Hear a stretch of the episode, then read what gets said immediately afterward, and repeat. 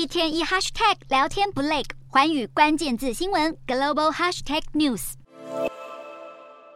Make America Great Again。有意角逐二零二四美国总统大选的前总统川普，目前可说是官司缠身。而近日，他再次面临今年以来第四项刑事指控。乔治亚州的大陪审团以煽动公职人员违反誓词、串谋提交伪造文书、假冒公职人员等，总共十三项罪名，控诉川普以及他的十八名同伙。对此，乔治亚州检察官威里斯透露，川普否认了所有的罪名，并且反控隶属于民主党的威里斯起诉川普的举措是出于政治动机。不过，这项案件与其他起诉案最大的差异在于，如果川普被定罪，即使最后赢得了总统大选，想要伸手影响判决结果的难度会相对高出很多。因为总统的权限虽然可以干预联邦官司，但无法延伸到地方层级。这意味着，就算川普再次当选总统，也无法执行大权将自己特赦。就算共和党籍的乔州州长想动用赦免权，